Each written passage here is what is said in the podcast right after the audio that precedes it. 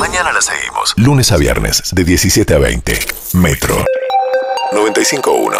Sonido urbano. Es abogada, es activista ambiental, es referente eh, en las redes, por eso te paso ya la cuenta de ella, es arroba ecointensa y se llama Natalia Macei. Natalia, ¿cómo estás? Jay Mamón te saluda. Hola Jay, ¿cómo estás? Bien, Nati. Acá te saludamos, Nati, y este, y bueno, sabemos que vos estás bastante empapada de lo que está pasando en la Patagonia, por eso queríamos que nos cuentes un poco.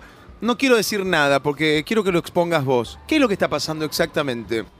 Dale, bueno, gracias. Lo que está pasando puntualmente en este momento es que desde el martes a las 5 de la tarde se desataron aproximadamente 5, 6, 7, va variando, focos de incendio en distintos pueblos de la comarca, que serían eh, el Maitén, eh, Las Garzas, El Hoyo, todo en el sur, ¿no? En Chubut. Sí.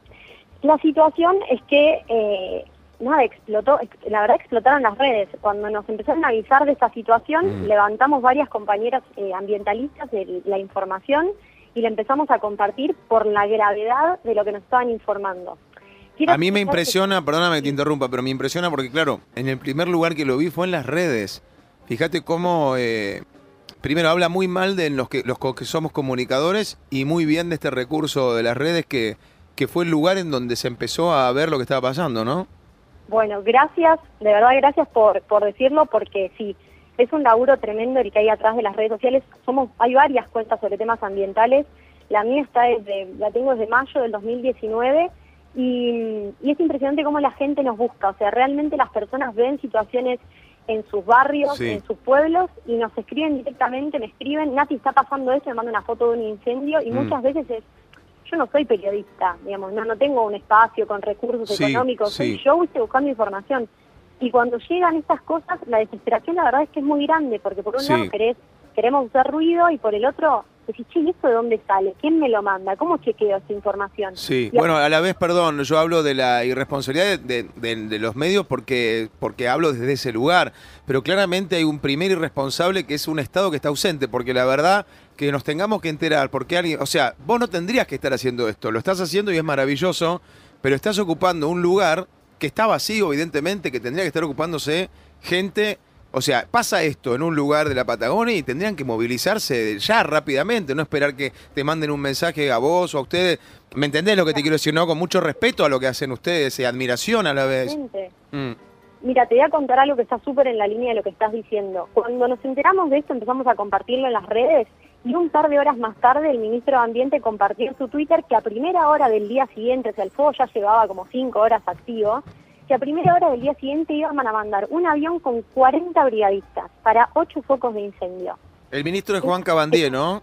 Sí, Sí, es bastante poco. sí. La gente a las 12 de la noche, eh, eso no alcanza, y marcándole la cancha al Estado. ¿Y qué pasó después de eso? A las horas cambió el mensaje, a las horas era, bueno, vamos a mandar más de 100 brigadistas con motobomba, con aviones hidrantes, entonces de repente decís, ok, puede ser casual, pero puede ser que la presión de la gente que le marca en la agenda en algún punto a quienes deberían encargarse de esas cosas sirva de algo. Eh, desde ese lugar, por supuesto que genera mucha bronca, por el Mm. otro lado genera bastante orgullo decir, la verdad, qué bueno todo lo que estamos haciendo. Por porque, supuesto. eh, tanto lo, quienes comunicamos como las personas que nos siguen y que se ponen la se ponen la camiseta y están ahí diciendo, che, vamos a, a escribir y vamos a, a- a marcar un poquito, bueno, cómo tendrían que ser las cosas, súper suma. Entonces, bueno, son suposiciones, no sabemos si ese era el plan original o no, pero lo que pasó fue eso. Ahora, en la misma, eh, digamos, en, en el mismo sentido, ¿qué está pasando en este momento? Se incendiaron más o menos 800 viviendas en un lapso de tiempo, mira, que fue de las 5 de la tarde a la 1 de la mañana, porque gracias al cielo empezó a llover a la 1 de la mañana y eso Te hago una pregunta que lo- lo- yo lo desconozco. ¿Hay, algún, ¿Hay víctimas fatales o no? hay personas que están internadas gravemente y hay más o menos 11 personas desaparecidas. Puta madre. Igualmente, los datos son, eh, digamos, no son 100% exactos porque la gente está sin señal, sin electricidad. Yo esto que lo, lo hablé hoy a la mañana con una chica del Bolsón y fue la que me pasó esta información, pero Sí. de vuelta, o sea, vamos a lo mismo. No hay información oficial por parte del Estado y las campañas que se están organizando para ayudar a la gente del sur son todas autogestionadas.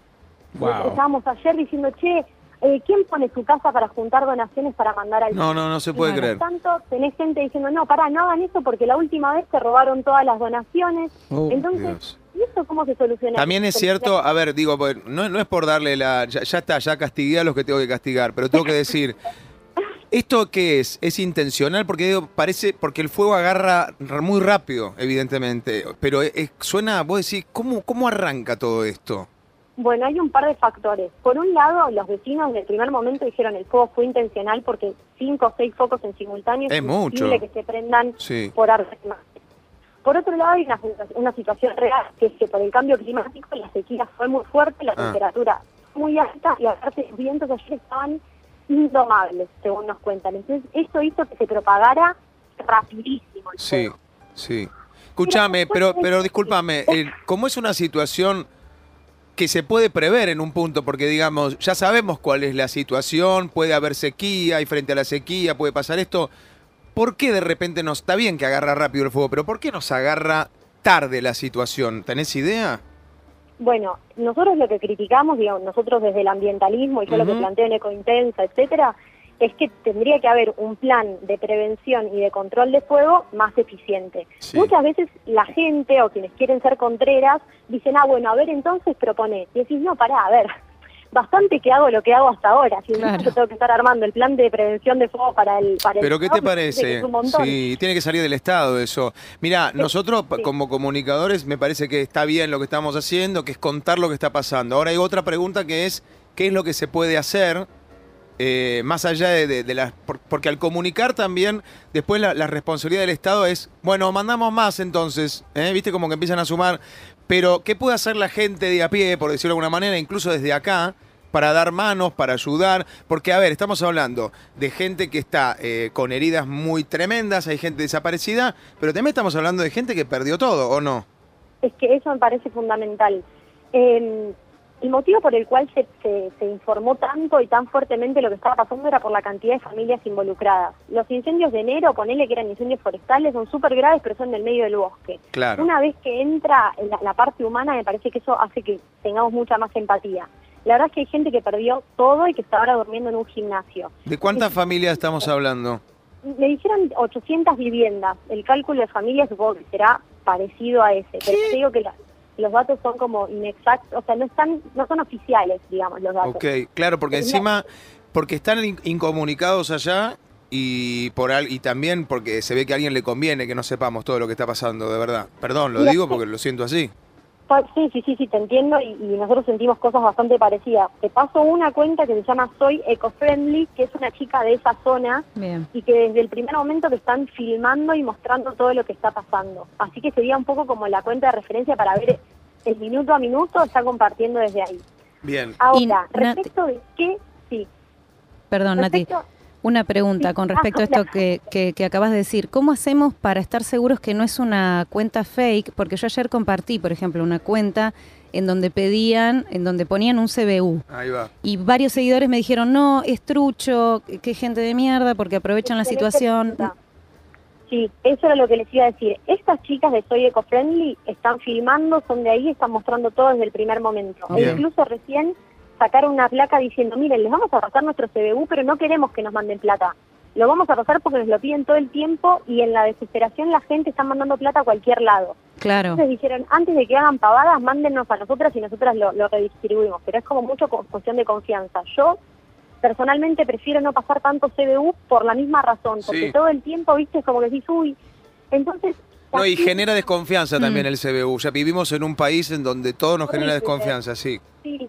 Eh, entonces, la verdad, para mí lo más, lo más, lo mejor que podemos hacer en este momento, de verdad, es usar las redes para exigirle al Estado que implemente medidas de ayuda.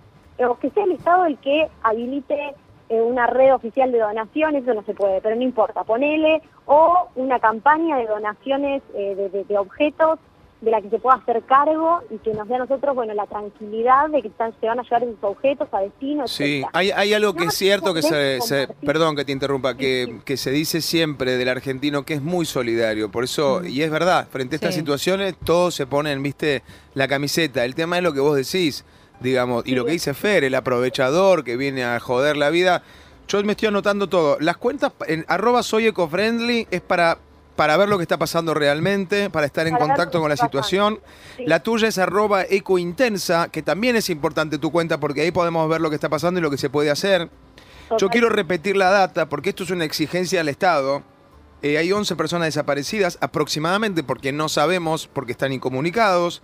800 hogares, que son 800 familias aproximadamente, que han perdido todo, que están durmiendo en un gimnasio. Lo dijiste recién, medio al pasar. Es, in- Sí. es tremendo, es tremendo. Es tremendo. Así que lo que podemos hacer es a través de las redes pedir, más que pedir, exigir, porque es una obligación del Estado que esté presente en este caso. Eh, y si tienen que mandar 800.000 brigadistas, bueno, habrá que buscarlos, pero ah, es una situación que hay que, que hay que solucionar y como vos decías hace un rato, hay que prever y se puede prever. Pero esto es, una, esto es histórico. Yo recuerdo gobiernos que han pasado, gobiernos y gobiernos, y siempre se prende fuego. Pero ahora, como decís vos, la diferencia sustancial es que no es solamente la naturaleza, que es gravísimo, sino que entran las vidas humanas y, y las, y los hogares, las familias, ¿no? Y, y yo acá querría, la verdad que me gustaría eh, puntualizar en una cosa que es la siguiente. No tomar esto como un, como un hecho aislado, ¿sí? Mm. Que no sea anecdótico. Se incendió, Sí. quiero ayudar, entonces mando una donación. Realmente después de, una, de catástrofes como estas, mucha gente, por suerte, ponele, empieza a tomar conciencia de la gravedad de la situación climática, de la crisis ambiental y de todo lo que hay alrededor. Entonces, eh, si quieren hacer algo realmente es empezar a prestarle atención a esto, dejar de minimizar lo que es el activismo ambiental, Sí. eh, porque hay mucha información, es muy complejo el problema, es muy compleja la, la solución o el abordaje de ese problema, Sí. pero desde espacios, como te digo, como Ecointensa y, y mis compañeras ambientalistas con sus propias cuentas, eh, tratamos todo el tiempo de enfatizar en cuáles son las posibles cosas las que podemos hacer como individuos Está muy bien. lo cotidiano y al mismo tiempo, bueno, colectivamente, ¿dónde están los reclamos? Está bien, porque bueno, nosotros somos un canal, solamente un canal, y, y el lugar en donde de- podrían estar horas los que están escuchando, este, comunicándose y buscando información y tratando de ayudar es arroba soy ecofriendly, no solamente por este hecho puntual, como bien dice Natalia, sino por todo lo que pasa con nuestro ambiente todo el tiempo, o arroba ecointensa, que es la cuenta de Natalia. Eh, yo me comprometo, nos comprometemos como programa a no dejarlo acá, a seguir esta historia, a ver cómo continúa, más allá de que no es solamente este hecho puntual que nos tiene que alarmar, pero ahora es este. Así que lo vamos a seguir este, desde acá, yo desde la noche en la tele también, todo lo que se pueda hacer, contá con nosotros. ¿eh? Gracias, Jay. Un Muchas beso grande. gracias. Beso. Otro beso. Chao, Besote. chi. Metro. 95.1. Sonido urbano.